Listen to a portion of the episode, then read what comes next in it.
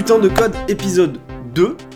Je suis Mathias, alias Bloody Hall, je suis développeur front. Pour cet épisode, je suis à nouveau avec l'équipe du premier, donc avec euh, Mathieu, le chauve de l'équipe.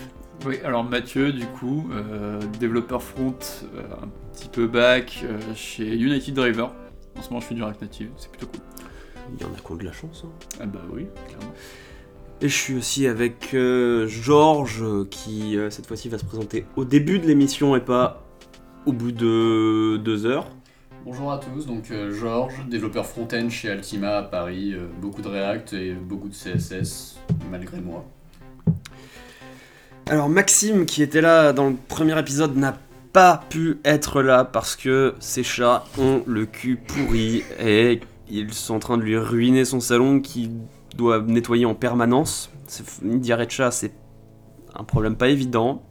On est avec lui dans, dans ce combat, déjà qu'il a dû annuler ses vacances à cause de, de, de, de- de ses, ses, euh, ses inconvénients anal, j'ai envie de dire. Anneau Anal Je sais pas. Comment tu vas, tu vas annoncer ça de façon sérieuse en Voilà, fait c'est ça. Putain de code, le premier podcast qui parle de diarrhée. quoi. Voilà, C'est clair. Peut-être pas le premier, mais Les diarrhées euh, les, chats, dia- les c'est diarrhées des horrible. chats, tu vois, ça Les c'est une diarrhées des première. chats, Ça c'est c'est une première. Alors on a, euh, on a lu tous vos retours sur euh, l'épisode 1. On est super ravis parce que c'était globalement très très très positif. On a, ça nous donne envie de continuer euh, à vous sortir euh, des podcasts.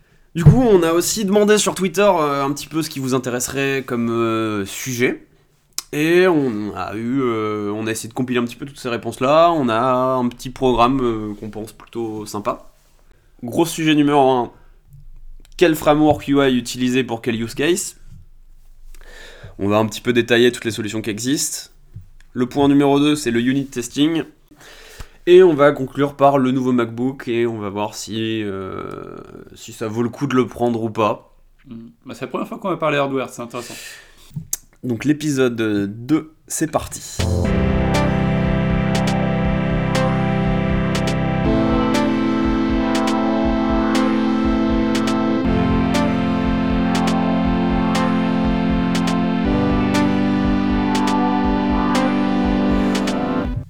Gros sujet de euh, cet épisode, ça va être quel framework UI utiliser pour quel use case. On va dresser une petite liste. On va commencer par le vieux de la vieille, celui qui a un petit peu popularisé, euh, ouais, j'ai envie de dire popularisé l'arrivée du, du- On fait tout sur le front Le doyen. et on en fait de moins en moins sur le back. Euh, une solution qui a été créée par Jérémy Ashkenaz à l'époque, qui s'appelle Backbone. Donc Jérémy Ashkenaz, c'est également le créateur de Underscore JS, que beaucoup d'entre vous connaissez probablement. Euh, Backbone, euh, pour résumer la chose, c'est euh, un framework, enfin une bibliothèque MVVM, donc modèle vu, vu modèle, qui qui est très simple à prendre en main, qui repose énormément sur le, le- sur les, les, entre guillemets classes en JS et qui vous permet somme toute de bien structurer l'app, même si la bibliothèque côté vue ne fait rien. C'est euh, au développeur de configurer la chose. Et après, pour les modèles, bah, ça s'adapte très très bien, une API REST, ça s'adapte à rien d'autre. Franchement, j'ai fait quelques années dessus. C'était euh, une bonne expérience. C'est pas très frustrant. Mais, ça, fait- mais ça, fait rien, ça fait rien pour toi, par contre, du coup. Ça, ça fait, ça fait côté structure automatiquement. Euh, après, côté vue, euh, c'est toi qui apportes ton moteur de template. T'as euh, jQuery qui est inclus dans le, dans, le, dans le bundle. Mais tu te démerdes quoi. C'est toi qui vas faire tes petites updates. Évidemment, c'est extensible donc tu as des, des, des systèmes, des plugins en quelque sorte de data binding pour updater une valeur toute seule. Mais de base, Backbone c'est très léger, ça fait 4 kilos, quelque chose comme ça. hein. D'accord. Donc, donc, niveau abstraction, en fait, on est juste un cran au-dessus du Vanilla JS, quoi.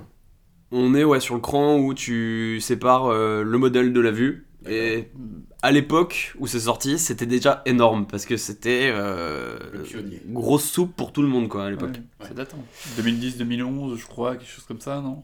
Ouais, à peu près, ouais. Je dirais aujourd'hui, utilisez-le si vous avez un truc tout petit à faire, un truc pas très compliqué. Mais on verra plus tard qu'il y a quand même des solutions qui sont peut-être beaucoup plus adaptées à ça. C'est pas maintenu. Maintenant, c'est chiant de. Oui, bah oui, la- C'est chiant à gérer. Vous, aurez, vous pouvez avoir un bug et il sera jamais corrigé maintenant. La, dernière release date de avril 2016. Euh, du coup, ouais, c'est. Et c'est- ouais, et puis c'est- pas activement c'est très maintenu. sporadique, Ah oui, c'est très. Euh, voilà, on a, on a fait un fixe. Et ouais, oui, non, c'est plus des grosses releases, il n'y a plus de, plus de réelles nouveautés. Ouais, ouais. Après, c'est bien.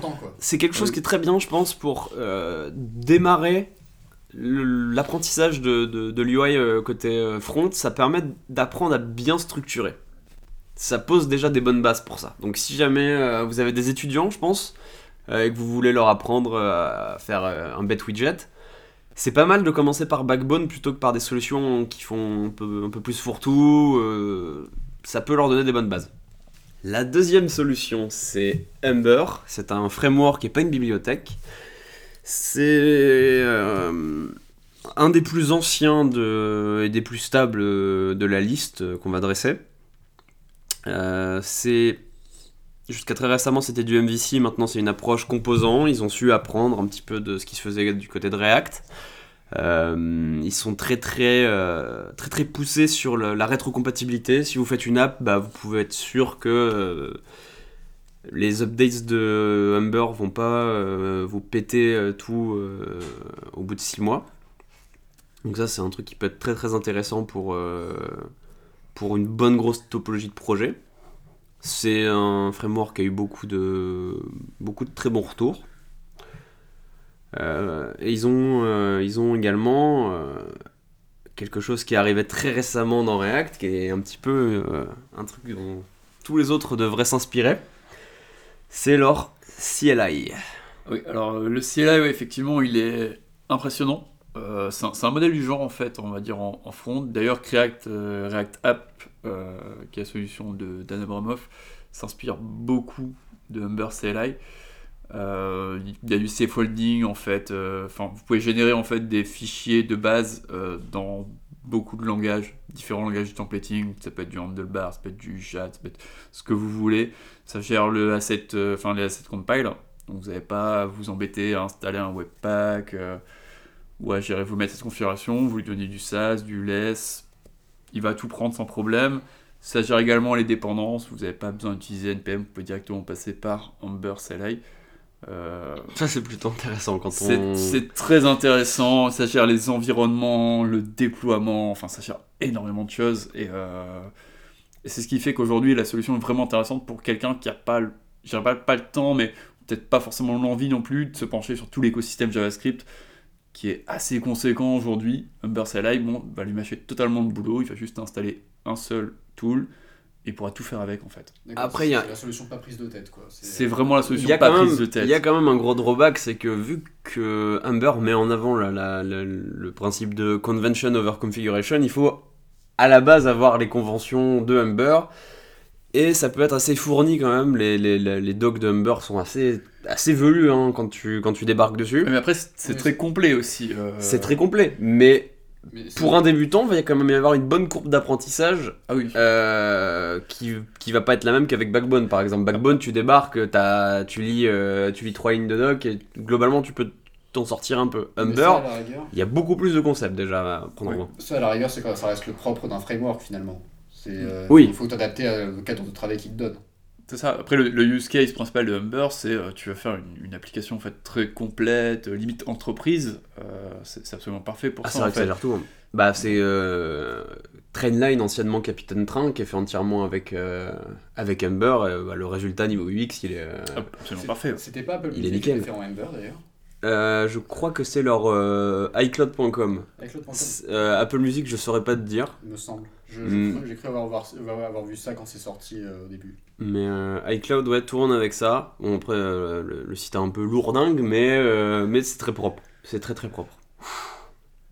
Donc si vous voulez faire un site qui va durer dans le temps et que vous êtes prêt à investir un petit peu de temps avant votre projet pour bien apprendre, le- bien apprendre le système, allez sur Ember. Franchement, ça, ça vaut le coup.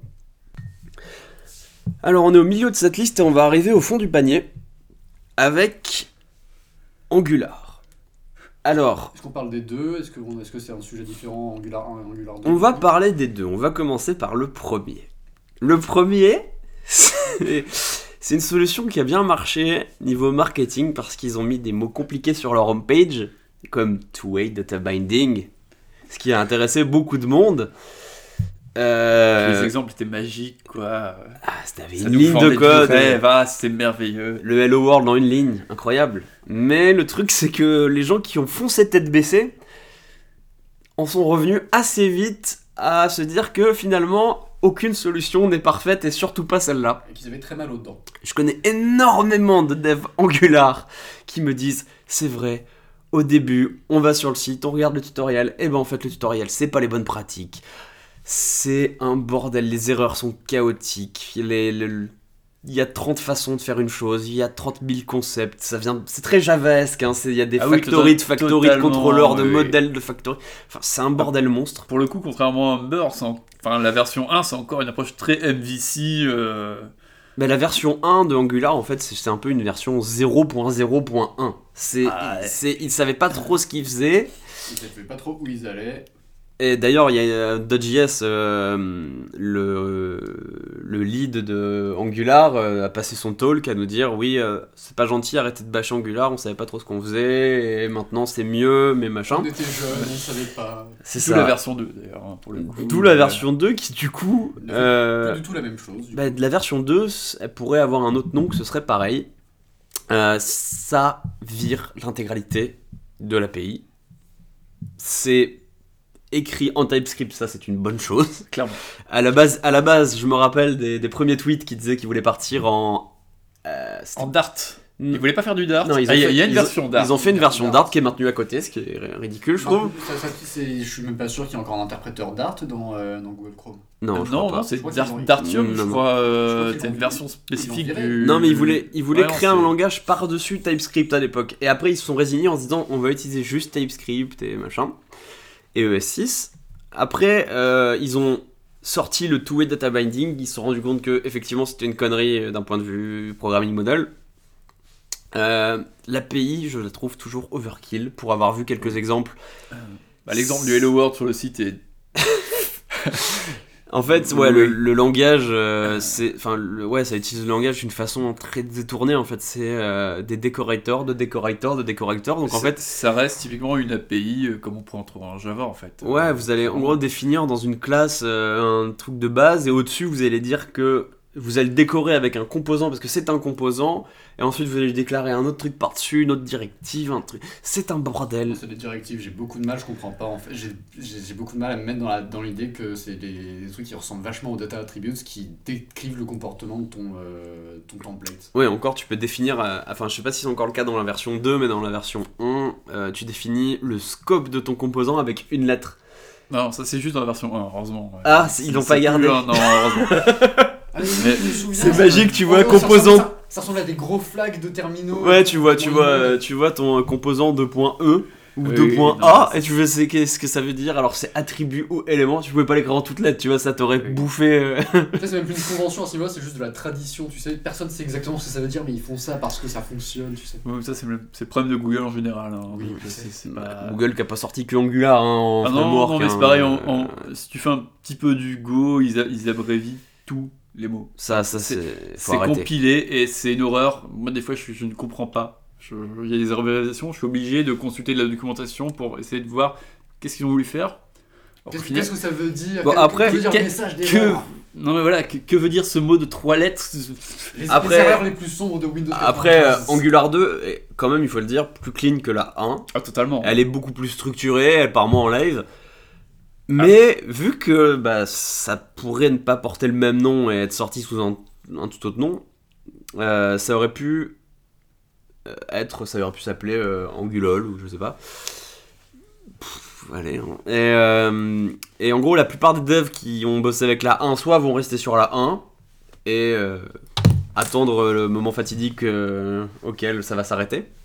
Soit ils partent vers des solutions comme React ou Vue, mais il y a, ah, il y a quoi? Il y a peut-être 15% des gens en moyenne dans mon fil Twitter, il y y a 85% du pourquoi j'ai bougé d'Angular et 15% qui disent euh, comment euh, migrer vers Angular 2. Il y a des outils qui ont été créés pour ça d'ailleurs, justement. Sorte de... Voilà, c'est du code mode euh, assez vénère quand même, si tu veux faire ça, C'est euh, comme si tu me disais, tu as un outil qui te convertit ton, ton code jQuery en une application React euh, rendue côté serveur. Quoi. Ça doit être intéressant à voir, cela dit. Ouais, c'est- c'est- ça- Il doit y avoir un plugin Babel pour ça, de toute façon. Alors, est-ce qu'on recommande Angular? On fait un vote à main levée? Ouais, enfin, il peut pas Il n'y a pas beaucoup de mains levées là. Ouais. Là, on est un peu en. Non, non. On... Non, Je dirais que la- seule façon sympa d'utiliser Angular à la rigueur, c'est vous chantez en fait les trois quarts de la doc et vous mettez Redux pour gérer votre, votre state d'application, quoi. Comme on a pu le voir un petit peu sur Medium, euh, des mecs qui ont fait des expérimentations, mais bon. À la créature de Frankenstein, quoi, le machin. C'est voilà, c'est ça, c'est c'est pas pensé comme ça à la base, euh, vous chantez les decorators, vous chantez plein de trucs en fait, et. pff, franchement. euh, tu, tu te sers d'Angular comme moteur de, template, de templating à la fin. Ouais, euh, non, c'est c'est assez horrible, et si ça n'a pas été pensé comme ça à la base, c'est qu'il y a une raison. Bon, bah, à l'unanimité, euh, Angular, c'est un grand nom.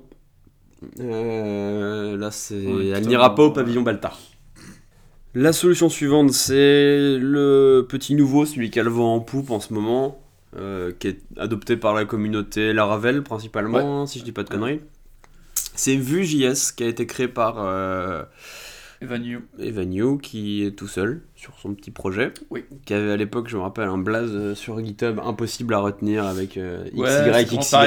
Y, et après c'est une suite de chiffres, je crois. euh, Un truc pas possible. Euh, c'est une solution qui est euh, pas comme celle qu'on a pu voir avant, ou à part Humber, euh, vraiment soutenue par une, une entreprise qui va garantir le- la pérennité de la solution. C'est en gros le- la, seule sécurité que ça a, c'est son Patreon et le fait que je crois que Evan Yu maintenant travaille dessus à, à plein temps. ouais, c'est une solution que je décrirais comme étant Angular 1 en propre, propre-ish, à peu près, Oui. pas totalement, parce qu'il y a 2-3 points euh, qui, dont on parlera juste après qui me paraissent un peu compliqués. Mais euh, l'API ressemble beaucoup à Web Components en fait, c'est c'est un petit peu comme, euh, comme Polymer. Vite fait, en un peu plus abstrait, en un peu plus complet, qui vous permet de faire des choses plus vite. Alors concrètement, en fait, c'est euh, au sein d'un seul fichier, vous pouvez décrire votre JavaScript, votre HTML, votre CSS hein, euh, dans trois balises différentes et faire du coup un component euh, assez facilement. hein. du coup bien isolé. Après, c'est pas la façon la plus la plus pratique de le faire. Non, c'est pas la plus pratique, mais je veux dire, pour euh, du coup, tu disais qu'il était assez porté dans la communauté Laravel. Pour quelqu'un qui fait du PHP en temps normal, c'est assez facile à prendre en main. C'est très logique, ouais. C'est assez clair. Euh, je veux dire, voilà, euh, il, est, il est pas habitué au langage fonctionnel, du coup, aux approches un peu plus, euh, bah, on va dire, celle de React, etc. C'est- pas la façon dont il dev en temps normal. Du coup, je pense, ouais, c'est assez clair. Et, euh, et c'est assez simple pour, euh, pour du coup quelqu'un qui fait pas de JavaScript. En plus de ça, euh, Vue propose enfin pas nat- nativement, mais il y y a une solution officielle pour avoir son une sorte de Redux, un, une implème, Bah, imp- c'est Vux? Ouais, c'est ça, ça s'appelle Vux, exactement. Vuex même, Oui. je crois. Et euh, ça, c'est plutôt pas mal. Après, le- le- les petits reproches que j'ai à faire à Vue, c'est que il y a une API qui est un peu trop complexe pour rien. C'est que pour un composant, euh, vous allez définir euh, les props, donc comme dans une autre solution qu'on va, juste, qu'on va aborder juste après, mais qui peuvent être computed, donc on va déclarer des fonctions, elles peuvent être dérivées d'autres choses, elles peuvent venir de data, elles peuvent venir de plusieurs endroits, il va vous faire une sorte de mix euh, soupe euh, à partir de ces de trois types de choses différentes que vous allez définir. Et ça, je trouve ça, mais d'un lourdingue. En plus, ça repose sur, euh, sur comment ça s'appelle, sur les, les getters ES5, qui est une API que concrètement pas grand monde euh, maîtrise. hein. Donc, euh, vu, pourquoi pas, si c'est dans votre communauté, si c'est. euh, mais je le Alors- recommanderais pas. Est-ce qu'il y a quelque chose qui fait euh, mieux que les autres, du coup? Est-ce qu'il y a quelque chose de Bah, particulier a- euh, je trouve que vu un, éco- un écosystème assez complet hein, au final, euh, c'est un petit peu comme Uber, on disait Uber a un peu tout, euh, t'as un routeur, etc. de base.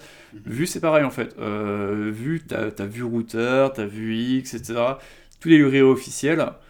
qui font qu'au final, euh, tu peux avoir une solution, on va dire, complète et officielle. euh, Mais du coup, vu, de- vu de que c'est quand même un one-man project, le truc c'est que euh, tu restes enfermé, du coup. Humber encore, il y a une énorme communauté.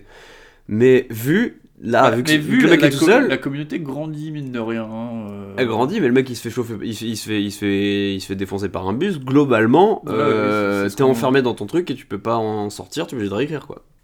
Après, Vu a su, pareil, s'inspirer, euh, implémenter le Virtual DOM très très récemment. Ouais, ouais, du coup, ça c'est dans la version 2 en fait. Hein, vu à- enfin, s'inspire un peu de React. Maintenant, il utilise Virtual DOM comme React. Il y a eu un, bon gain de perf. Il a perdu en taille. Enfin, la version 2 est beaucoup plus intéressante euh, pour le coup. Et ouais, enfin, même si ça reste encore beaucoup de magie, euh, je pense que c'est- c'est peut-être un peu plus sympa du coup à utiliser. Et si on se penche du coup sur les internals de vue, euh, on peut apprendre quand même des trucs sympas en JS, je pense. comme dans toute bibliothèque à part Angular. La solution suivante s'appelle JavaScript Fatigue. Elle a été créée par Jordan Walk, euh, ingénieur à Facebook, qui a également créé Reason, dont on parlera un tout petit peu plus tard dans le podcast. Euh, cette solution a un autre nom, elle s'appelle React. C'est celle qui marche le mieux euh, dans la communauté depuis euh, deux, Deux ans. ans, ouais, deux ans. Grosso, C'est la solution de la hype. je vais faire MOOC, c'est un grosso merdo euh, depuis deux ans. Euh, c'est. euh, en gros, il a un petit peu changé la donne en disant Ok, euh, vous vous démerdez avec votre fetching de data, vous vous démerdez avec vos modèles. Nous, c'est juste la vue. On est un paradigme pour faire de l'UI. Euh, on a une approche par composant. Donc, vous découpez bien votre maquette. Vous divisez ça en composants. Chaque composant a sa responsabilité. Il peut avoir son état local. Et globalement, le modèle euh, n'est pas uniquement réservé euh, à du rendu dans le navigateur, puisqu'ils ont sorti euh, React Native, euh, React, React VR VR. maintenant. Euh, ça, c'est. Il y a même un truc qui s'appelle React Bless qui permet de Re- rendre des composants dans le terminal. Ouais. C'est c'est impressionnant. Et même tous les trucs qui ont été faits par la communauté comme React Canvas ou. euh, Ouais, par Flipboard. ou même les trucs faits par les autres entreprises comme euh, ce qui a été fait pour les, les TV Samsung, il me semble. Euh, mais les télé Samsung, en fait, c'est pareil, t'as React Native maintenant. C'est React Native maintenant C'est React Native, ouais, il y a- y, React Native pour euh, du coup euh, les télé Samsung, pour Windows euh, Phone. Windows développe lui-même ses bindings pour ça. En fait, exact. Ce que React a voulu faire, c'est de créer un paradigme euh, en quelque sorte universel pour toute l'UI. Euh, Il y a eu déjà des solutions développées chez Facebook euh, avant et après React dans les langages natifs. Euh, et je pense notamment à euh, Component Kit, Ouais. Si je dis pas de euh, conneries. sur Android, du coup, euh, c'est ça. je Ouais. crois, Je ouais. crois, ouais, j'ai vu l'article Et il y en a un ouais. autre sur, euh, sur iOS dont je ne saurais pas resituer le nom tout de suite. Mais l'approche par composant a, je pense, été euh, vraiment, vraiment challengé et a prouvé que c'était la solution la plus efficace Pour, faire de l'UI. hein, Ouais, pour, faire de l'UI, bien sûr. Mais euh, déjà, je- une des choses très bien qu'a fait React, c'est euh, sensibiliser énormément la communauté front euh, au paradigme fonctionnel. Totalement. Euh, je pense qu'avant ça, globalement, c'était orienté objet, orienté objet, orienté objet. Maintenant, c'est vachement plus ouvert d'esprit quand tu parles à des fronts. Et en fait, là où j'ai le plus de résistance en disant, mais l'orienté objet, regardez à côté ce qui se fait, euh, c'est chez les bacs que j'ai le plus de résistance. C'est chez les devs Java, euh, chez les Eh, devs. je connais euh, la même, bien sûr. les devs Ruby, ouais. tout ça, c'est. Enfin, ça, ça a permis d'ouvrir la communauté, je trouve, ce qui est pas mal. Et après, bon, il y a le gros problème, c'est la JavaScript fatigue. Euh, Il y a eu un une palanquée d'articles dessus sur Medium, euh, principalement. Oui, après, faut dire que justement, l'écosystème, du coup, euh, en soi, React est assez simple à apprendre. Euh, React, c'est deux jours. J'ai fait des formations à des gens qui c'est connaissaient pas. Même si vous connaissez deux jours. très succinctement JavaScript, franchement, ça s'apprend très très vite. Le problème, c'est tout l'écosystème qui va avec. Quoi. React vient avec du coup JSX, qui est un, on va dire, un espèce de langage de templating, hein, je mets ça entre gros guillemets, En fait, c'est une syntaxe un peu mieux pour, euh, pour créer des, des, des éléments. En gros, c'est ouais, euh, du XML qui est transformé en appel de fonction parce que les appels de fonction sont plus efficaces à, à gérer euh, pour, euh, pour voilà, le- mais du, le- du la coup, vous êtes obligé d'utiliser euh, Babel. Babel qui a été en majeure partie responsable avec ses gros changements de ah, la de JavaScript fatigue. Mais évidemment, ouais, Mais il y a aussi-. C'est ça, et puis il y a aussi vu que React ne gère pas l'état euh, de l'application et tout, de, tout ce qui va être euh, récupéré du serveur, etc. Il y a eu Redux, il y a eu Flux avant, il y a eu Mobix, Oui. il y, a, il y a un paquet de choses qui, en fait, il y a beaucoup Ah. de choses à apporter soi-même. Il y a eu des boilerplates qui sont sortis, mais ça reste très très euh, overwhelming euh, quand tu arrives. C'est Voilà. Et après, y c'est pareil, il n'y a, pas de il y a pas de façon de faire du routing. Vous avez, vous avez React Router, qui est une solution un peu connue, mais c'est lourd. Enfin, c'est parfois, c'est un peu.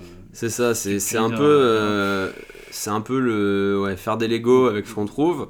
Ouais, mais fina- finalement, est-ce que le- ce, ce problème de la JavaScript fatigue n'a pas été en partie résolu justement par des initiatives telles que Create, Create React App justement? Si, si, En- mais Moi, je dirais en partie, parce que c'est encore très loin d'être complet. C'est très hein. loin d'être complet, il n'y a pas encore, c'est pas, c'est pas là. il y a des- Mais il y Ah a, non, mais il y a quand pas, même, il y a quand même un, un problème, euh, il y a un problème assez euh, massif, euh, c'est que Create il va te sortir une solution basique, mais tu vas quand même derrière devoir choisir ton système de gestion d'état, ton système de routing, tout ça.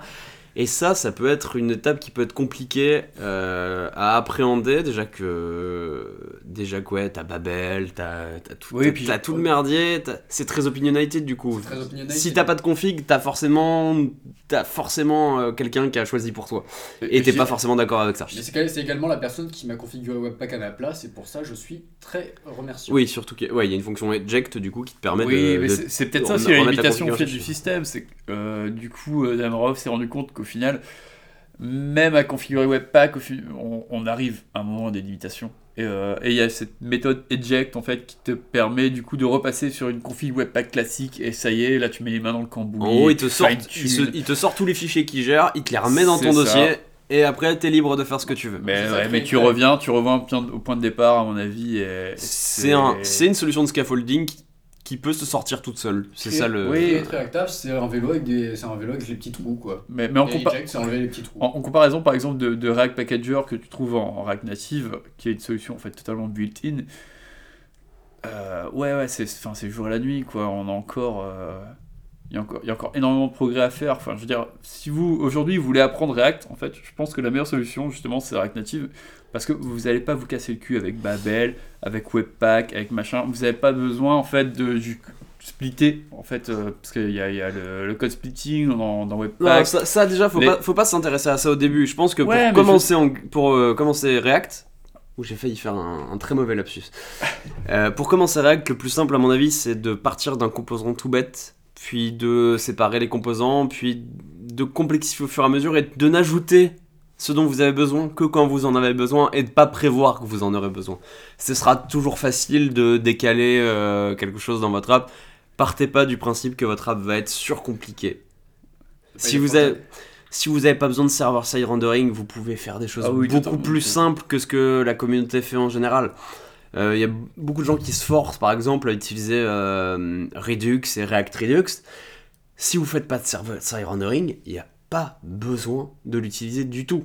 Euh, en gros, le- le principal avantage de ces solutions-là, c'est qu'elles vont mettre dans un certain contexte l'état de votre app. Si jamais vous faites que du client et que vous ferez que du client et que vous savez que vous allez faire que du client, faites une solution simple. N'allez pas chercher dans la communauté, sur GitHub des choses compliquées que vous allez regretter parce que ça va pas être maintenu. Faites au plus simple. Surtout que la doc se suffit entièrement à elle-même à ce niveau-là. Euh, ils ont des docs très bien conçus, des messages d'erreur très bien conçus et il n'y a pas besoin d'aller vraiment se compliquer la vie. Et je pense que c'est l'une des principales raisons que, euh, de ce débat sur les, euh, sur les JavaScript fatigue. Bah, le, le débat sur la JavaScript fatigue, en fait, elle vient principalement euh, dans la communauté React pour une raison simple, je pense, c'est que le problème qu'il y a souvent avec React, c'est pas React, c'est la connaissance de JavaScript Ça, qui est avant, euh, avant React. Parce que React est très simple, c'est un, c'est une API qui a, euh, il y a quoi, il y a, y a 10 choses à retenir, 10 noms de fonctions à retenir et à comprendre, et après, vous, vous, vous pouvez partir. C'est juste les concepts de qu'est-ce que this en JavaScript, par exemple le débat qu'on a depuis 10 ans de qu'est-ce que c'est this en JavaScript, pourquoi, faut toujours le rappeler aux gens. Les, les, les, les choses, euh, les choses de base en fait qui sont trop souvent oubliées par les formateurs et les écoles. Ouais. Et c'est ça qui pose problème, c'est que les gens ne connaissent pas JavaScript, euh, pas suffisamment en tout cas, et à oublier les bases, et ben React lui part du principe, c'est un peu le motto qu'ils ont à Facebook, c'est de de- d'encourager d'abord le natif et après de faire une abstraction s'il y a besoin. Et vu qu'on est dans un, dans un domaine où il y a eu de l'abstraction avant d'avoir le besoin, ou trop d'abstraction, Oui, on a puis- perdu l'habitude de d'apprendre les bases du langage. Et c'est JavaScript, à la base, n'a pas tellement non plus d'identité, enfin, de par le nom déjà, enfin, c'était calqué sur justement le Java, enfin, ils ont essayé de copier plein de choses existantes, et au final, Je suis pas JavaScript- d'accord. Je suis pas d'accord. non, mais, mais Java- Ja- Java- JavaScript, selon moi, c'était c'est du, marketing. Le nom JavaScript, c'est du Oui, c'est totalement du marketing, mais enfin, mais, tu regardes, non, non, mais, après, tous les mots, tous les mots de Java étaient réservés en fait dans la version 1 déjà, mais Mais que- sinon, Oracle aurait déjà fait un procès comme ils ont fait à Google. Mais non, mais, Non, Ja- JavaScript, c'est juste que c'est- multi-paradigme. c'est un petit langage dynamique, fonctionnel, très sympa à apprendre. Selon moi, Euh, il y, a, il y a plein de casseroles forcément au cul parce que bah voilà, euh, il y a, il y a l'historique des navigateurs, etc. On s'en débarrasse pas si facilement que bah, dans un langage compilé. C'est Ou... ce qu'on dit, hein, il n'y a que deux types de langage. Ceux dont tout le monde se plaint et ceux que personne n'utilise. Il y a de ça, il y a de ça. Mais il y a aussi en fait le fait que bah, JavaScript est multiparadigme, du coup t'en fais ce que tu veux. Il- tu peux faire de l'orienté objet, comme tu peux faire du fonctionnel, comme tu peux faire de l'impératif, euh, comme tu peux faire, euh, tu peux faire ce que tu veux avec. Euh, mais le, il va rien en forcer du tout. Il a, il a un typage faible, il a un typage dynamique. Tu t'es, un peu en roue libre avec. Et là où euh, tu peux apporter de l'amélioration au langage, c'est avec des choses, euh, avec des, des, des compilers, avec des- de l'analyse statique, avec des choses comme ça. Mais le langage, ouais, il te laisse faire ce que tu veux. En soi, le langage est très simple. Mm. Mais il faut prendre le temps de l'apprendre avant de se lancer dans React. Donc apprenez JavaScript, commencez simple. Et après, vous pourrez faire un truc, mais des trucs de malade. Vous pourrez faire des apps natives juste en ayant appris un truc. Vous pourrez faire des apps web, de, de, de la VR. Quand tu dis ça, il faut quand même apprendre un minimum de Java ou d'Objective-C pour faire une véritable une application native en React Native. Pas forcément. Pas Ça dépend. Si t'as besoin de trucs custom, oui. Oui, Si Oui, t'as c'est besoin d'une app native, ce qui correspond à. oui si t'as si besoin de faire un client Reddit en React Native, t'auras pas Mais besoin d'apprendre l'objectif. Allez, dans pas. 80% des cas, si jamais tu veux faire une app, Oui. tu peux te démerder avec ce qui existe. Déjà, la communauté a fait énormément de composants, des bindings, des trucs comme ça. T'as as de quoi faire pendant. Pendant, tu peux faire 10 ans, tu peux faire 10 ans en agence avant de trouver quelque chose que tu vas pas, que tu vas devoir faire toi-même en Objective C ou en Java. Pas vraiment d'accord, mais bon, ça c'est parce que je bosse avec au quotidien, du coup. Ouais, mais aussi, t'es pas sur les mêmes problématiques. euh, t'es pas sur les problématiques simples. Euh, quand tu. C'est vrai que c'est c'est des components qui. Ouais, on, Bon. on, on développe des choses qui. Ont... Mais ça va être open source, vous inquiétez pas. Ouais, bah, je, serais, je suis pressé de dire ça. Euh, oui, ça va, être, ça va être sympathique. Euh, on nous a également demandé dans, le- dans les propositions de sujets euh, dont on a parlé au début, on nous a demandé de parler un petit peu de React Fiber du coup. Alors, React Fiber, c'est quoi? C'est un nouvel algorithme, parce qu'en gros, euh, React euh, fonctionne, je pense que bon, vous avez, on vous l'a rabâché, re-rabâché, fonctionne avec un système de virtual DOM. Et en gros, il va comparer euh, l'état 1 enfin le, le, rendu 1 au rendu 2, et il va faire les- le minimum d'updates possible pour arriver au rendu 2 depuis le rendu 1. En gros, c'est un peu l'idée de base qui rend un React euh, performant, euh, c'est ça. Et en gros, React Fiber, c'est l'implémentation, alors attention là c'est velu, D'un système inspiré des coroutines en OCaml parce que euh, il y a besoin de prioriser les updates. C'est le constat qu'ils ont eu, c'est que une animation, tu vas vouloir que ça, que l'update elle arrive pile à la frame, Euh, et tu veux qu'elle qu'elle- que ce soit toujours là. Une update euh, du texte, elle peut attendre un petit peu, c'est pas grave. Et il y a d'autres updates, euh, l'arrivée d'un nœud, etc., qui peuvent être arrangés dans le temps pour être optimal du point de vue de l'expérience utilisateur. Et pour ça, le système actuel, lui, il faisait pas la différence entre ce qui était de l'animation, ce qui était de l'update de contenu, ce qui était l'arrivée d'un gros nœud d'éléments. Et c'est ce que React Fiber euh, corrige.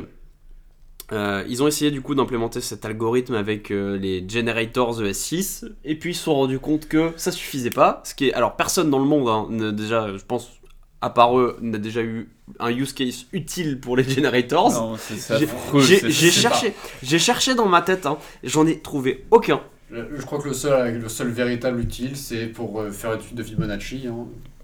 Ouais, c'est à peu près ça. Tu- sais rien, j'ai juste vu que c'était passé en, en Et encore, ça sert à quoi de faire une suite de 3. Fibonacci quoi? Et encore, mais euh, C'est- je, je déteste, je, je déteste les generators et ça va arriver malheureusement en JavaScript.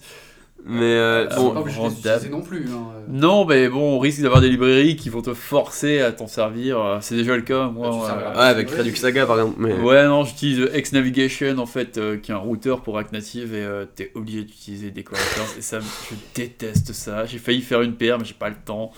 Mais Euh, bon, du pour- coup, les mecs se sont dit oui, c'est pas assez pour nous. Alors que bon, 3 quarts, euh, mais allez, 99% d'entre nous n'avons aucun use case pour cette chose-là. Et les mecs sont allés jusqu'à réimplémenter complètement un système avec des, des priorités de travail, avec des.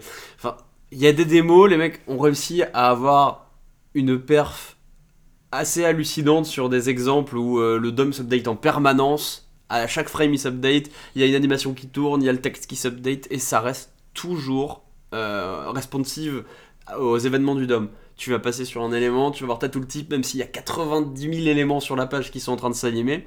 Et ça, c'est une très belle perf et je pense que euh, on va bien profiter de ce boulot-là qui est assez énorme. Ça fait déjà quelques mois qu'ils travaillent dessus.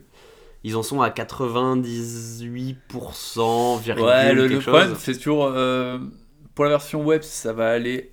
Enfin, ça va aller assez bien. En fait, Ça va aller vite. Pour le, voilà, mais c'est toujours le problème, c'est React Native. Mais ils m'ont l'air, ils m'ont l'air assez bien euh, coordonnés. Déjà, euh, Ouais, mais, euh, mais c'est ça qui pose problème, malheureusement. mais bon, ça. Apparemment, ils ont eu des essais concluants dernièrement. Là, ça ils ont l'air assez coordonnés et euh, même React Art, qui est la bibliothèque qui est d'habitude Ouais, pas ouais, trop updatée, ils ont déjà prévu React Fiber pour ça. euh, Donc, on est très pressé de voir ça arriver parce Voilà. que ce Après- sera, après, ce sera dans- du bénéf gratuit quoi. Dans tous les cas, en fait, vous pouvez commencer à apprendre React maintenant. Hein, euh, faut, pas, faut pas avoir peur. Ça euh, changera pas l'API. Ça changera pas l'API. Ça, change- ça aura des changements très mineurs. Ce, ce sera en interne. euh, vous, euh, ce que vous allez apprendre, voilà, ça, ça va pas changer. euh, et euh, voilà, vous aurez juste une version 16 pour le coup. C'est hein, juste une nouvelle euh, approche inspirée de, de, de, de concept au camel. euh, euh, très intéressant d'ailleurs. On, on allait, oui, on, oui, on allait y revenir on tout de va suite. y revenir euh, par la suite, ouais. On allait y revenir, oui, c'est. euh, On va parler de Reason euh, juste après, mais d'abord on va parler De. Helm. Helm, c'est quoi? Helm, c'est un langage différent, carrément, qui compile vers du JS. Ouais, alors pour le coup, on est totalement plus sur JavaScript, on est sur un langage totalement fonctionnel, euh, inspiré d'Haskell, enfin même qui utilise Haskell. euh, Je dirais qu'il y a- de l'inspiration côté Haskell, côté ouais, OCaml, même- côté. Je, je crois que le compiler est, écrit en Haskell indirectement, donc. euh, Ah, c'est pas écrit dans son propre langage, donc euh, no- nos chers, nos chers euh, back-end vont dire que c'est pas un vrai langage. c'est très souvent ce qu'on lit sur, euh, sur Twitter et sur Hacker News, genre si le langage n'est pas compilé par lui-même. Mais le problème, c'est que Helm est pensé justement pour faire des applications euh, web, pour le coup, euh, même s'il y a eu, bon, il y a eu quelques expérimentations comme Helm Native, etc. Oula. Ah oui, non, ça, ça- ça existe, ça existe. Et euh, mais c'est pensé principalement justement pour faire des applications web. du coup, un petit peu comme eux. Enfin, on pourrait comparer ça justement à React plus Redux. Vous pouvez typer votre HTML, vous pouvez typer votre CSS. Enfin, tout est clé en main. Donc, hein, pour, euh, faire, pour déjà rappeler un peu le, le truc de base, c'est que Helm c'est un langage fonctionnel où de base vous avez, comme dans la plupart des langages fonctionnels, l'immutabilité par défaut. Vous avez du typage statique et obligatoire. Vous avez un paradigme euh, fonctionnel qui est obligatoire aussi, c'est que euh, si jamais vous respectez pas, c'est en gros ces trois gros principes, votre application va jamais pouvoir tourner parce qu'elle va pas compiler elle va pas se transformer en JS, elle va vous dire merde. Et euh, du coup, c'est très très proche de, ouais, de, Haskell, de Camel, même un peu de, de Clojure dans une certaine mesure si on oublie la syntaxe. Mais euh, c'est un système qui, euh, qui, dans son idée la plus folle, permet pas à votre application de péter. Le but, c'est de concevoir l'application de manière à ce qu'il ne puisse pas y avoir de cas oubliés ou de cas de failure pas prévus. La programmation fonctionnelle. du coup. Hmm. Même un peu plus loin que ça. Ouais, le compiler, du coup, est, enfin, c'est un exemple euh, dans la matière, justement. Euh, tout ce qui est gestion d'erreurs, justement, dans Helm, Mhm. euh, ça a été réimplémenté, du coup, en Rust dernièrement. Ah oui, non, vraiment. Euh, C'est-à-dire qu'en fait, les gars, euh, ils ont, comment dire, open sourcé, en fait, la gestion d'erreurs au sein du compiler. C'est-à-dire qu'en fait, euh, on peut améliorer les messages d'erreurs, etc. C'est vraiment un modèle en matière, ça va péter dans tous les cas, vous allez avoir des messages super bien pensés, euh, très explicites, qui vont vous permettre en fait d'améliorer du coup votre app euh, assez facilement. Enfin je veux dire, Helm du coup, aujourd'hui c'est un excellent langage, justement si vous voulez tester différentes, différentes choses. hein, après en production. Et puis ça existe depuis très longtemps en plus. hein. C'est- Ouais, ça, ça va ça faire, fait- euh, ça ça fait faire 3-4 3-4 ans. hein. Facile. Comment ça se fait qu'on entend parler que maintenant, du coup? On ben, entend je- entendre parler autant. Bah, je pense justement que c'est le fait que bah, Facebook justement pousse le fonctionnel avec React, etc. Et du coup, il y a des mecs qui sont dit bah le fonctionnel ça existe euh, en front depuis un bout de temps, ça s'appelle Helm, et, euh, et là c'est jusqu'au boutiste. Donc en fait, c'est des gros forceurs qu'on force avec elle, mais en fait, ça finit par marcher. non, mais c'est une vraie question. Mais c'est pas des forceurs, Georges. Pourquoi ce serait des forceurs C'est des. pas des forceurs. C'est ce qu'il était en train de décrire. Non, c'est en fait, juste des gens qui ont fait leur truc il y a quelques années. Et React a gagné la popularité directe et les mecs ont dit bah écoutez nous on fait on, on utilise ça depuis. C'est ça, en fait. Helm, c'est un mec qui, qui travaille chez Playsy. Donc, je sais pas si tu, tu vois, en fait, c'est un truc qui permet de faire des slides interactifs, etc., avec des animations. Enfin bref, c'est un développeur du coup de, de l'Europe de l'Est. Hein, je, je sais plus non plus quel pays. le mec a développé l'Europe de l'Est. C'est incroyable. Il a fait ça dans quel langage le mec? C'est du Go ça non? À tous les coups. C'est incroyable. Développer un pays? Waouh. Et après, le mec. il Ah, s'engueuler sur Prési. Mais c'est fou, c'est fou de développer un pays entier. Ah, mais je, je serais plus dire la nationalité du développeur. en développement fait. humain pour un nouveau sens. Mais, euh, mais ouais, c'est un gars qui a porté ça à la base seul et euh, qui est à la base un développeur à scale. C'est pour ça que c'est très inspiré à scale. Et, euh, et voilà, enfin maintenant il y a une petite communauté qui se crée tout autour.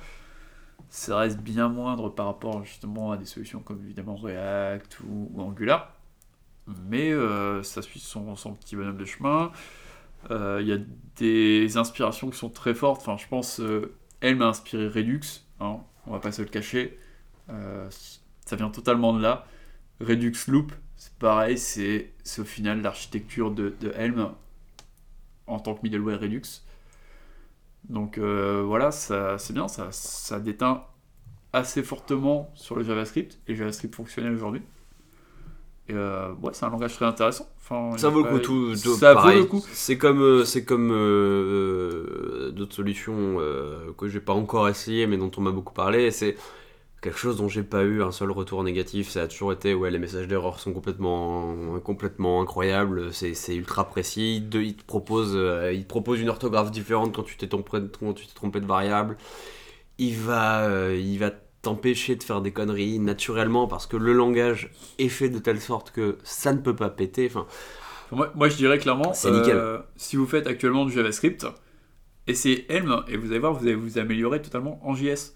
ah bah c'est comme Il n'y a pas de souci, vous, vous allez améliorer, enfin, vous améliorer en programmation fonctionnelle et du coup, bah, quand vous reviendrez sur JS, vous allez prendre des habitudes qui sont excellentes, telles que l'immutabilité, comme tu disais tout à l'heure. Euh, Et ça nous amène sur Mais du coup, le dernier sujet. Juste une question du coup. En fait, Ah. c'est pas- vraiment un framework. C'est Ah, pas alors, un framework, c'est une solution pour faire de l'UI en front.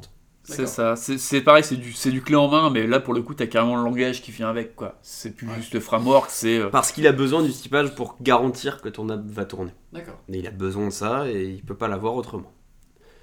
Euh, Non, du coup, ça nous amène euh, quand même euh, dernier, la dernière petite parenthèse. C'est Ouais, pas parce que- encore, c'est c'est parce que c'est pas encore là. Mais que- ouais, on a, on a vu des tweets passer. il y a eu des tweets donc du créateur de React, Jordan Walk, qui a créé Reason en fait, qui est une euh, En gros, c'est un petit plug, euh, un petit plug sur, le compiler de syntaxe de OCaml qui permet d'écrire du OCaml euh, avec la syntaxe. euh, Bon, une syntaxe à la entre Camel et mi ES6, Voilà.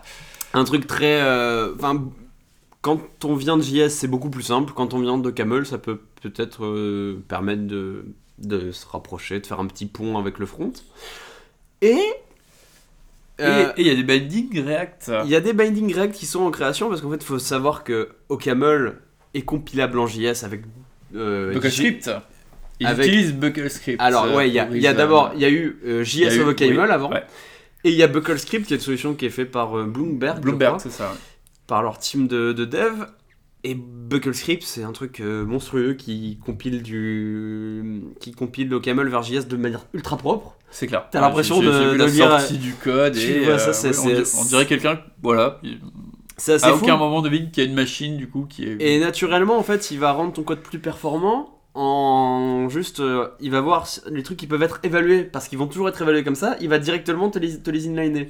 Donc tu vas pas avoir d'appel de fonction inutile, il va tout inliner d'un coup. Donc ça, c'est, c'est, enfin, un peu l'avantage du, du compiler OCaml et, et de ce qui permet d'analyser. Et du coup, Reason euh, a ajouté la syntaxe JSX il y a pas très longtemps. Et là, du coup, les bindings React arrivent. Ouais. Et React Native, pour le coup, euh, pareil, hein, il rebondissait là-dessus. Ouais. CSS Layout aussi a été porté euh, vers Reason. Vers Reason, ouais. Ouais, ouais. Et du coup, je pense que bientôt, euh, Helm va avoir un concurrent très sérieux. Voilà, alors actuellement en fait on avait déjà, euh, il y a déjà Flow hein, qui permet justement de faire du typage statique en JS, qui est basé sur euh, pareil au Camel. Mais je pense que assez rapidement ouais, ils, vont, ils vont basculer sur Reason en fait. euh, Autant je serais pas prêt à passer sur, euh, sur Helm euh, parce que l'écosystème, je trouve, est encore un petit peu, un petit peu fragile. Autant OCaml, qui est un langage qui a 30 balais, je serais. Et qui est français. Et qui est français. Parce que sur l'OS français, vous allez pouvoir développer quoi? Vous allez pouvoir développer du OCaml, mais euh, du Helm. Non, c'est pas français. Et, et, euh, non, mais euh, honnêtement, OCaml, je serais prêt à en faire mon langage principal. Ah, moi pareil. Parce que franchement, ce OCaml est un langage. Mais non mais pour le coup c'est c'est- c'est JS sans compromis, sans les compromis qui ont été là pour le web. C'est vraiment. c'est- Et c'est ultra fonctionnel, c'est ultra pratique, ultra simple, c'est typé, c'est. su- Allez, euh, Mais allez dessus, essayez juste. Vous allez mieux coder en JS si vous faites. Allez, vous faites 3 jours de camel pour vous amuser, vous allez mieux coder en JS dès le lendemain. Dès le lendemain des 3 jours. ça semble bien.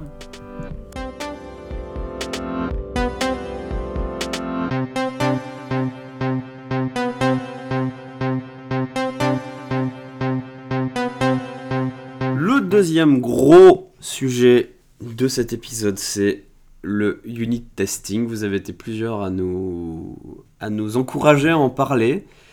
Euh, souvent en mentionnant Jest, donc qui est euh, solution de Facebook encore. Oui, On parle enfin, beaucoup d'eux, mais moment, bon. oui. En ce moment, ils parlent, enfin ils font, ils beaucoup de les choses. fronts, ouais, oui. Mais on promet qu'on n'a pas d'action chez eux. hein. On est, n'a rien, chose. on n'a rien. Euh, en gros, on va faire un petit historique de, de ce qu'on a utilisé, de pourquoi on l'utilise encore, pourquoi on l'utilise plus. Mhm. On va commencer par le, le, euh, ouais, le, le- le papa des, le, Le papa papy des, même, le papy. le papy des unit testers, c'est euh, QUnit. Alors QUnit, c'est euh, ce qui fait encore aujourd'hui tourner les tests de, de jQuery. Euh, je m'en suis servi moi au tout début quand je faisais des bibliothèques pourries. euh, pas pourri, euh, CraftJS c'était très bien. C'était, c'était nul à chier. Il y a des gens qui m'en veulent encore. Il y a des gens Est-ce qui qu'il m'en y a des veulent gens qui encore. ont déployé ton, ta librairie en production C'est, pour ça qu'ils m'en veulent. Il y, a, il y a des entreprises françaises où, euh, où tu es persona non grata. Mais bref, euh, bon, non, passons. Mais enfin, ça, c'est un système qui était euh, très, très honnête. hein. Enfin, c'était le truc, c'est que c'était juste une page HTML euh, dans lequel on met ses tests et il, il les exécute. Il vous fait un joli rendu des tests en HTML.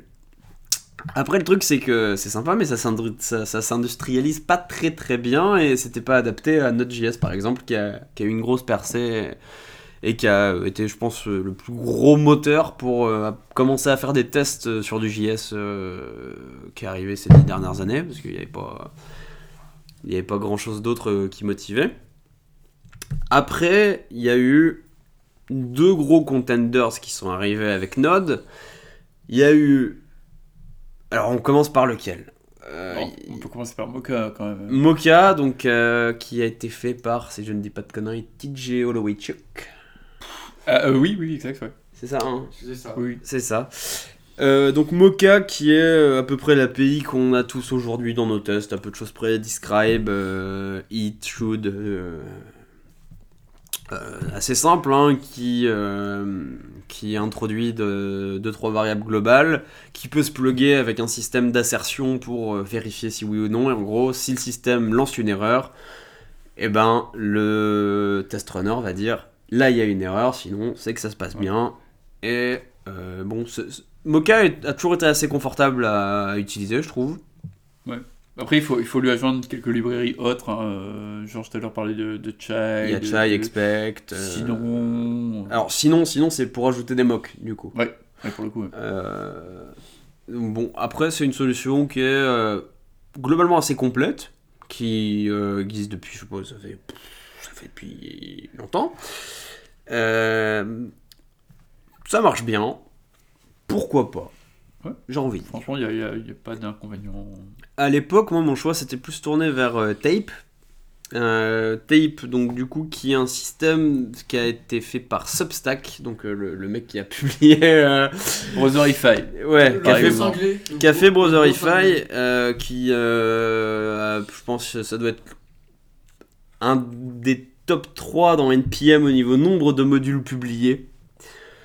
Euh, le mec en fait a fait euh, un truc inspiré tout simplement d'un vieux framework de test Perl euh, qui sort un output très très clean, très lisible par les humains, tout ça, analysable facilement avec une vieille regex. Et c'est un système, le mec est dans l'idée du modulaire, modulaire, modulaire. Du coup, tu importes ton test runner et tout se passe dans le modulaire, il injecte aucune variable. Ça, c'était un point Ça, qui était super sympa. Et c'est ce qui est vachement bien et du coup qui a été repris dans, dans Ava, qui a, qui a au final une syntaxe assez similaire. euh, Alors. Ava de Sindre, et je ne sais pas dire son nom. oui, euh, c'est pareil. Mais c'est pareil, euh, dans, le, dans le genre, publie beaucoup de modules sur NPM. Il, Il est dans le top il 3 se pose bien aussi là. Il est hein. dans le top 3 aussi.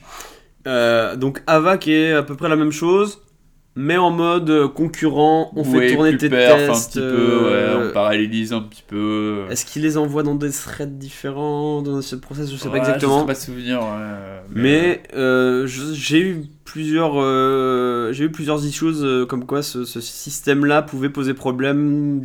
Bah, j'ai eu l'occasion de m'en servir. En fait, le problème, c'est que euh, du coup, du fait que ce soit concurrent, euh, moi j'avais euh, une centaine de tests, quoi, je crois. Et ils balançaient tout en même temps. Et, euh, et le souci, c'est que du coup, balancer 100 tests en même temps, bah, ils galèrent un petit peu. Alors, du coup, ils ont ajouté par la suite une option qui permet de mettre une limite au nombre de tests exécutés. Donc en fait, En- l'argument, l'argument perf de la concurrence au final euh, dessert un petit peu le. Bah oui, le, le souci, c'est que ouais, ouais. On, peut, mais effectivement, il faut limiter en fait le nombre de tests exécutés simultanément, et du coup, il faut faire un choix à un moment, quoi. Bah, Enfin, de toute façon. Euh, Après, dans tous les cas, c'est beaucoup plus rapide justement que De toute façon, c'est c'est, euh, c'est ce que dit euh, Nialab, euh, donc euh, contributeur putain de code, ce qu'il dit souvent, c'est euh, tester, c'est douter. Et Ava t'encourage à pas mettre beaucoup de tests parce que tester, c'est douter. Et c'est mais- peut-être ça le vrai principe d'Ava au final. C'est de, de, de ne pas te faire écrire de tests parce que si tu, si tu écris des tests, c'est que tu n'as pas confiance en toi. C'est ça.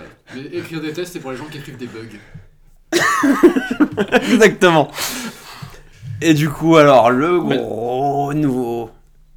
Pas vraiment nouveau, mais euh, celui Enfin- qui revient sur le devant de la scène, on va dire. Voilà, en fait, Euh, Jest existe depuis un petit moment, euh, à, à peu près, un peu après React, mais euh, pas trop loin. Et au début, Jest, c'était Lent. Il faut le dire, très lent. Il faut le dire, très, très, très mal configuré par défaut. C'était une horreur. Et il y a euh, un an, Oui, je sais pas. quelque chose comme ça, les mecs se sont réveillés, ils se sont dit Ah, mais si on mettait des super good defaults et si on rendait le truc plus rapide Bonne idée. le Jest, enfin le Jest, le Just, Jest n'a pas besoin de navigateur pour tourner, il tourne avec JSDOM, ça c'est déjà niveau perf, ça vous permet de faire euh, de base un... Pas, bon niveau gros- c'est- niveau confort, enfin, je veux dire. Ah ouais, Oui. ah ouais, déjà, déjà, déjà ça permet JSDOM de pas avoir un vieux Selenium qui tourne, de C'est pas... ça, mais c'est ce que je dis, c'est plus confort, enfin, c'est... Ouais. bah c'est confort Voilà, et argent c'est- parce que c'est dieux à faire tourner. Ah oui, si tu veux ton abonnement Sauce Labs, c'est un peu plus cher. Euh, également, euh, Jest a introduit récemment le snapshot testing qui est une merveille C'est absolue. c'est fabuleux. Enfin, Genre, ton appel marche, tu envoies tes tests, tu dis ça doit matcher maintenant. Tu le run la fois suivante, si ça marche plus, tu vois qu'il y a une erreur. Si jamais tu ajoutes un test, c'est bon, tu, tu vois, mais en fait, tu n'as plus à écrire la globalité du si je fais ça, 1 plus 1 égale 2, 1 plus 1 égale 2, 1 plus 1 égale 2. Là, tu dis juste 1 plus 1, ça doit faire le résultat que j'ai parce que mon appel marche maintenant. Ouais. Et par la suite, ça marche. Ça s'adapte très très bien de- du testing du UI avec des composants React, par exemple. ouais, mais, mais même Tu dis ça c'est le bon look, ça a été validé, C'est ça. mon test unitaire il est basé là-dessus. Et il génère des fichiers avec le rendu attendu, tu le vois dans ta diff, c'est mille fois plus simple. Et franchement ça m'a redonné du plaisir à écrire des tests unitaires. Ah, parce que justement, t'as pas les. Parce que je les écris pas. Tu les écris pas, voilà. C'est ça, Mais- même en, en- voilà, dernièrement, en fait, euh, Jest, c'est la solution mise en avant par React Native. Et pareil, vous lancez votre code, euh, du coup, bah, enfin, vous lancez sur le simulateur iOS ou le simulateur Android. Et voilà, c'est clean, ça vous semble bien, vous faites un snapshot. Et par la suite, bah voilà, vous, vous avez le test en fait. Enfin, vous n'avez pas besoin de rédiger un test, parce qu'au final, Oui, juste c'est bien là. C'est là. C'est si le rendu sera pas identique, bah ça va péter. Et, euh, déjà ça, remplace, ça peut remplacer euh, des outils genre de comparaison de screenshots, de Ouais, choses qu'on on a vu avant. Il y a eu des trucs sympas, mais bon, après, c'est vrai que c'est Et en, c'est compliqué à mettre en place. hein. Et en plus, euh, bon, euh, ils ont quand même bien écouté la communauté parce qu'au début, euh, Jest par exemple faisait euh, de l'auto-mocking. En gros, chaque fichier importé par un fichier de test était moqué. Donc déjà, ça c'était une idée pourrie. Enfin, ça, ça marche très bien à grande échelle. Mais là, avec des nouveaux defaults, on peut juste décider de moquer. Et ça, c'est très simple de moquer des choses avec euh, Jest. C'est que si jamais vous avez des fichiers qui font des choses un peu complexes, qui sont pas forcément ultra fonctionnelles, comme on peut tous en avoir dans nos apps. Bah, des- Même en React Native, en fait, à partir du moment où tu appelles des composants natifs qui eux vont exécuter du Java Ah, tu veux juste vérifier Tu veux juste vérifier qu'ils sont appelés. C'est ça. Tu dis juste, je moque ce fichier-là et je vérifie que le mock a bien été appelé tant de fois, qu'il a bien été appelé avec tels arguments, ça marche nickel. Euh, honnêtement, au début, Jest, j'avais essayé, j'avais, rigolé, j'avais fait c'est bon, non, je continue avec Tape parce que euh, c'est pas possible. Autant maintenant, depuis leur, euh, leur nouveauté récente, là, je suis complètement vendu. je suis complètement vendu à cette solution. Leur nouveauté récente. C'est à peu près tout pour euh, tout ce qui est testing. Euh, je pense que euh, on n'a pas donné de- clairement de gagnant dans le dans la liste. On a- non, non. Euh, je sais que Georges, lui, il aime bien utiliser euh, jQuery pour faire ses tests unitaires. Alors pas loin, on utilise Enzyme, mais qui a à peu près la même. euh, Après, mais syntaxe. le, le, le ouais. wrapper, le wrapper autour de React Test Utils, quoi. C'est ça. mais pourquoi pas alors, ça a plus de. Je préfère avoir du jQuery dans mes tests que dans mon euh, que dans mon DOM. Oh la vache. C'est une belle conclusion. Et ça va nous permettre de passer euh, au On- sujet on suivant. On va totalement changer de sujet hein, pour le coup, parce que bah là, c'est- Ah, mais- Et tant mieux d'ailleurs. Mais ça, justement, mieux, euh, l'avantage de cette conclusion médiocre, c'est que C'est ça, ça, nous donne envie d'aller sur le sujet suivant tout de suite. on, on- on était sur du logiciel, on va passer sur du hardware, hein, parce que là, c'est pas possible. Voilà, qu'est-ce que c'est que ce nouveau sujet? Qu'est-ce que c'est que cette grosse nouveauté mais on- On l'a l'a dit- marre le mec. On l'a détaillé en sommaire, hein. enfin on va parler du nouveau MacBook, les MacBook 2016. On l'a pas euh, détaillé en sommaire, on a pas. On Mais a, si, si, on a parlé. on a fait un sommaire On a fait un sommaire. Ah T'es complètement bourré. Je ne savais plus. Alors, Bon, on a euh, dit que ça durait euh, 30 minutes, voire 45 minutes, mais je pense qu'au On montage. enregistre depuis deux heures. alors, le nouveau MacBook, est-ce que c'est un bon produit? Parce que les reviews sont ultra assassines et c'est le premier MacBook qui n'est pas recommandé par je sais pas quel. Consumer review. Consumer review, ouais. Voilà. Et, euh, et moi, euh, à vrai dire, je l'ai. Enfin, je l'ai reçu il y a deux semaines de ça. Voilà, à savoir, j'ai pas, j'ai le modèle sans touch bar. euh, parce que voilà, la, Sans touch bar. sans touch bar. Et euh, voilà, enfin la touch bar, j'y voyais pas un intérêt particulièrement. Et effectivement, les premières reviews qui sont tombées critiquaient la enfin, les modèles avec touch bar sur l'autonomie. Et euh, voilà, enfin, moi je me suis dit, bon, c'est un problème d'optimisation. Euh, ça sera peut-être corrigé par la suite, mais j'ai pas envie d'essuyer les plâtres. Du coup, j'ai pris le modèle sans touch bar. euh, Et bon, déjà que le prix avec touch bar, c'est quand même velu. sans touch bar, il est à combien ce petit MacBook? Bah alors, moi, pour le coup, j'ai un Core i7, 16 Go de RAM, du coup, 2500. Ah ouais, le... ah oui, moi le mien, il euh, 1003, tu vois. Date 2005, Eh, ça fait... Oui, mais bon, bon c'est c'est l'entreprise, euh, voilà. c'est- Est-ce qu'il est deux fois mieux? Alors, je, je ne pense pas, à vrai dire, euh, c'est que c'est compliqué, hein, niveau gamme de prix aujourd'hui. euh, je ne saurais vous conseiller que de prendre le plus bas de gamme à la rigueur, le, le- le petit MacBook Pro, 256 Go de SSD.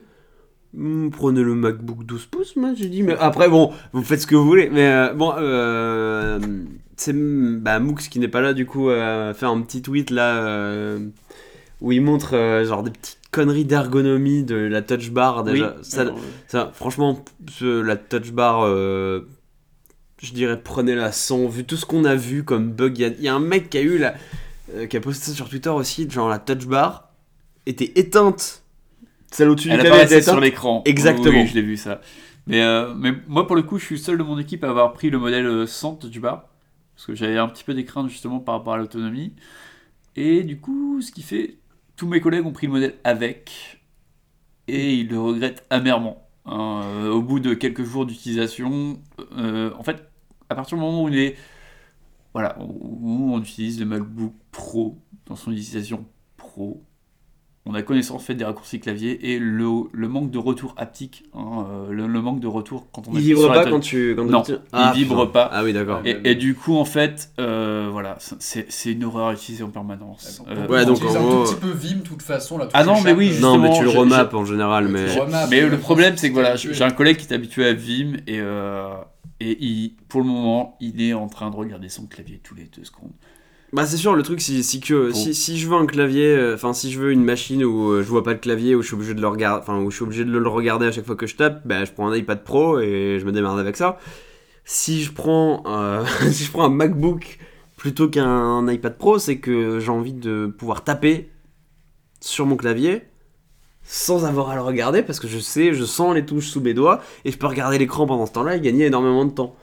Ah, c'est ça, enfin, c'est à partir du moment où on connaît ses raccourcis clavier, c'est c'est une horreur à utiliser. Enfin, c'est comme, c'est comme tout changement de matériel, de toute façon, faut se réhabituer. Non, c'est Mais- c'est pas une question de se réhabituer, c'est juste. on- Je veux dire, même si tu avais la touch bar, en fait, euh, à partir du moment où tu utilises ça dans un cadre professionnel, tu vas pas regarder ton clavier tous les deux secondes. Après, ça peut être utile sûrement, au- comme l'exemple qu'ils en ont fait dans, les, dans leurs vidéos promotionnelles, je pense, euh, quand tu fais du, du Final Cut ou des choses comme ça, où tu, tu dois naviguer dans, dans, dans ta timeline. Ok, peut-être ça peut être utile si jamais tu as ton slider. oui, ça peut- ça- peut-être que dans un point de vue non développeur, D'un point de vue dev, par contre, c'est sûr que je vois pas trop l'usage. Et euh, bon, après, sans touch bar, euh, apparemment, tu nous dis que c'est une bonne c'est machine. une bonne machine. Bien trop cher pour, euh, pour ce que c'est. hein, C'est. Euh, c'est- c'est un peu en deçà quand même de ce qu'on aurait pu attendre comme suite logique après, euh, après tant de temps sans nouvelle version de- du, du MacBook Pro, je pense. hein. Donc, finalement, en fait, la version sans touch bar ne, ne change pas grand chose par rapport aux versions précédentes. Non, voilà, c'est ça. C'est C'est un nouveau design, quoi. C'est une version plus grosse du MacBook 12 pouces, quoi. C'est ça. en C'est-à-dire, en gros, fait, pour ouais. la première fois, le MacBook Pro ne mérite pas vraiment le suffixe Pro, en fait. Clairement. Surtout que, surtout que j'ai que deux ports Pro- USB-C. pro, au mais pas pour nous. euh, Pas C'est pour ça, les c'est devs. peut-être ça aussi. C'est Est-ce qu'on est- ouais. est-ce qu'on n'est pas le cœur de cible? Est-ce que, est que Apple en a mo- moins, euh, moins envie de, de s'occuper des développeurs? C'est, c'est- Effectivement, c'est pas un corps de métier. Après, je pense que- à vouloir euh, glorifier non plus. Je pense qu'ils sont quand même sur une bonne voie parce que bah, personnellement, j'utilise le MacBook 12 pouces et niveau ingénierie, euh, enfin, c'est, c'est, je pense que c'est la, la plus grosse avancée qu'ils aient fait sur les MacBooks euh, depuis 5 bonnes années. Je pense qu'ils ont encore en ressources, peut-être pour la prochaine version du MacBook Pro, peut-être ils auront des, bonnes grosses nouveautés euh, à nous apporter. En attendant, bon, le MacBook Pro, euh, c'est un peu un achat par défaut si vous voulez être sous Mac parce que parce que macOS, parce que l'écosystème, parce que les apps. Et, euh, à part ça, euh, j'ai envie de dire, attendons la prochaine, euh, peut-être même le- la prochaine step de, de ce MacBook là. Peut-être qu'il y aura un restyling ou une, une, une update courte. euh, sinon, on attendra la prochaine grosse version, on verra. Mais bon, euh, résultat mitigé globalement. Oui, Bien, mais pas. Oui, après, Ça vaut pas son prix. Mais heureusement, tu l'as pas payé. Oui, oui, oui, bon, après, bon, Après, c'est un MacBook Pro, donc c'est payé par les entreprises sans les taxes. c'est ça. Donc, finalement, personne l'a payé en fait. Mais euh, bon, après, pour revenir sur quand même les quelques points positifs de, de ce nouveau MacBook Pro, parce que bon, il y en a, mine de rien, hein, on crache beaucoup dessus, mais. Le Space Gray. Alors, oui, franchement, la- le nouveau coloris est très très bien. Franchement, très design, il n'y a pas de souci à dire. Ouais, mais C'est- c'est vaut 2500 euros? Non, il vaut pas 2500 euros, mais voilà, il est plus joli, il est plus léger, il est plus petit. À, ancien. transporter, il est carrément mieux. Ah oui, à transporter, oui, pour le coup, parce que moi j'ai le modèle. Enfin, je, je me balade toujours avec un sac à dos. Et, euh, et j'avoue que depuis que j'ai ce nouveau MacBook Pro, j'ai l'impression que j'ai rien dans mon sac. Et je flippe en permanence. J'ai peur de me l'être fait voler parce que je, le, je ne le sens plus.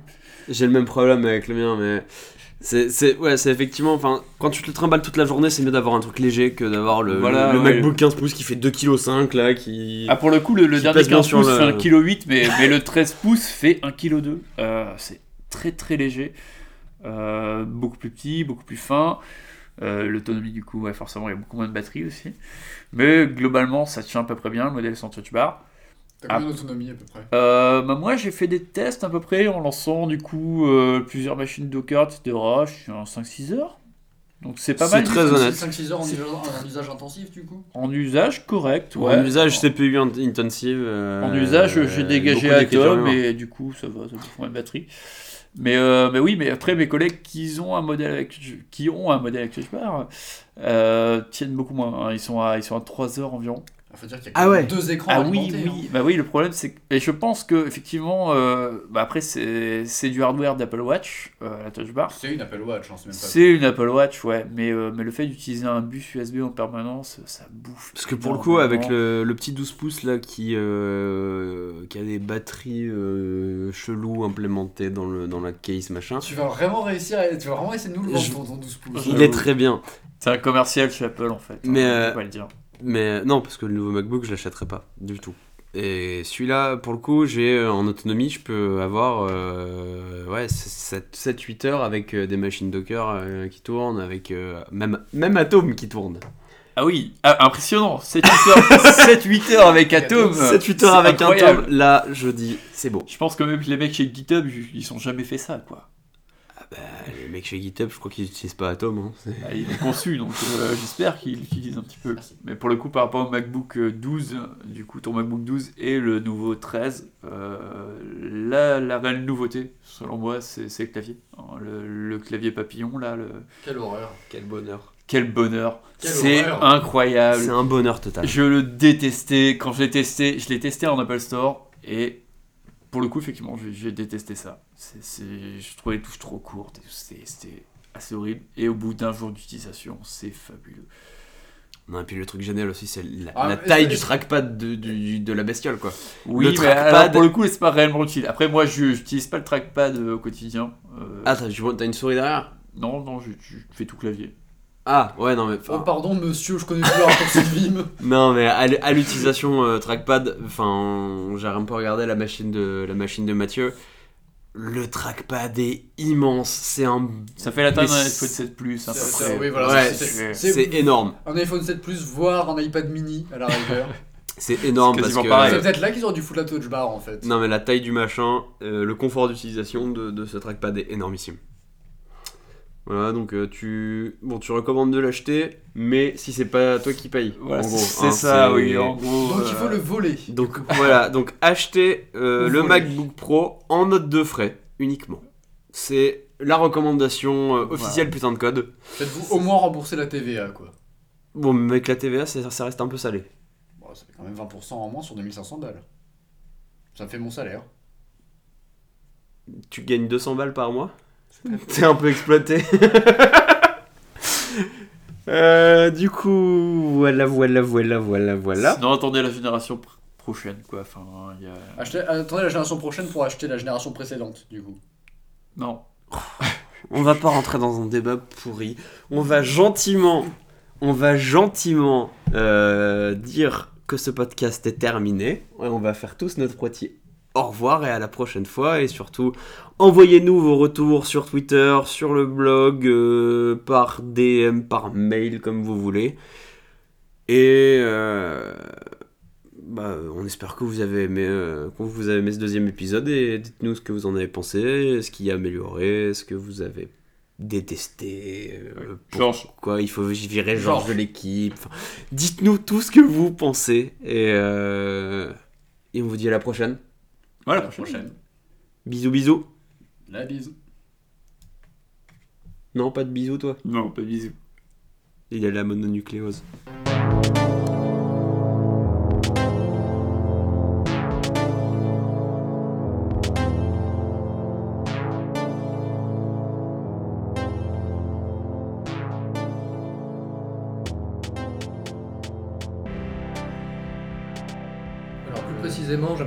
Fait que euh, son talk parlait surtout en fait d'abstraction de, euh, du DOM tree et donc en fait de l'abstraction de, euh, de l'arborescence des composants et sur la façon de, composer sa page de façon à ne pas casser le, les applications utilisant ton, ta bibliothèque lorsque, tu la mets à jour. Ce qui était assez intéressant dans le point de vue, le problème c'est que c'est elle le disait elle-même pendant la conférence, c'est que c'est quelque chose qui a fini par arriver euh, de façon assez native, notamment quand on est arrivé à React à une approche plus comportementalisée. C'était une, une- une conférence qui aurait eu plus de sens à l'époque. Ah la vache, c'est nul